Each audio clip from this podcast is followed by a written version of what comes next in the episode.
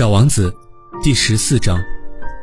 第五颗星球非常奇怪，它是所有星球中最小的一颗，在上面只能刚刚容得下一盏路灯和一个点灯的人。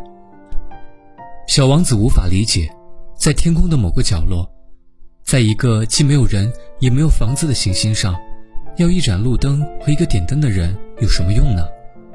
不过他自己猜想到，或许。是这个人，是个荒唐的家伙，但是他没有国王，那个狂妄自大的人、商人和酒鬼那样荒唐，因为他的工作至少还有一些意义。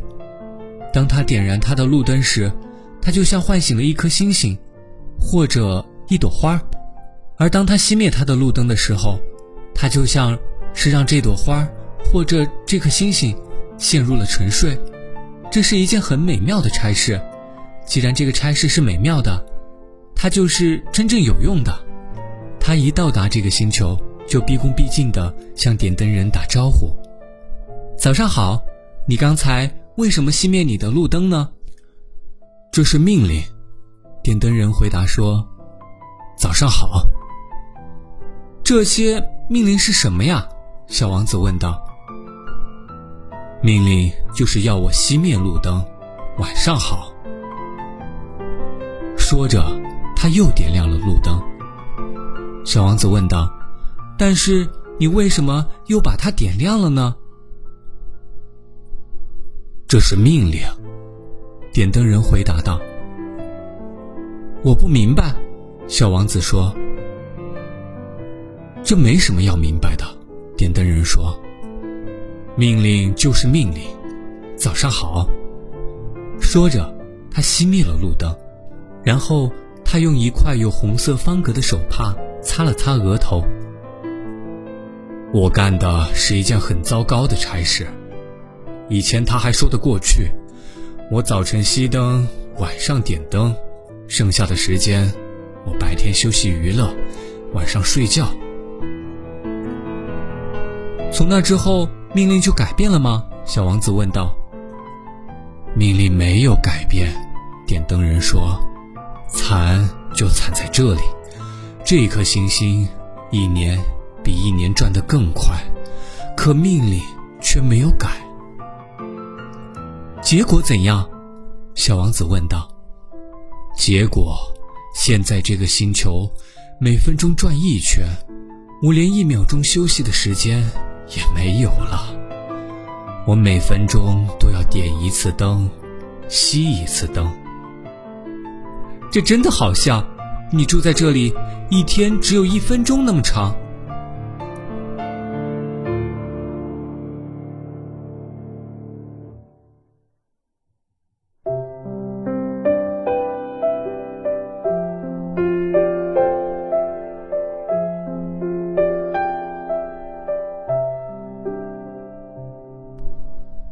这一点儿也不好笑，点灯人说。在我俩说话的这段时间，一个月已经过去了。一个月？是的，一个月三十分钟，三十天。晚上好。说着，他又点亮了他的路灯。小王子看着他，他感觉自己喜欢上了这个对命令尽忠职守的点灯人。他想起了他一直追求。而且以前他只要搬动几部椅子就能看到日落，他想帮助他的这位朋友。你知道吗？他说道：“我可以告诉你一个办法，让你想什么时候休息就什么时候休息。”我总是想休息，点灯人说。他这么说是因为一个人是有可能既忠于职守，又同时是懒惰的。小王子继续解释道。你的星球这么小，只要三大步就能够让你绕一圈。你只需要慢慢的走，你就能一直处于阳光之下。你想休息的时候，你就这样走。你要白天有多长，它就有多长。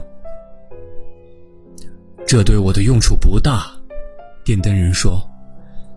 在生活中，我最爱睡觉。那你太倒霉了。小王子说：“我是很倒霉。”点灯人说：“早上好。”说着，他熄灭了他的路灯。这个人，哎，小王子一边继续他的旅程，一边自言自语道：“这个人可能会被其他的那些人——国王、狂妄自大的人、酒鬼和商人——瞧不起。不过，我觉得他是他们所有人中唯一一个不荒唐可笑的人。这也许是因为他考虑的是别的事情，而不是他自己。”他遗憾地叹了口气，又对自己。说道：“这个人是他们所有人中唯一一个可以和我交朋友的人，但是他的星球太小了，上面挤不下两个人。”小王子不敢承认的是，他离开这个星球时感到最难过，是因为这里每一天都可以有幸看到一千四百四十次日落。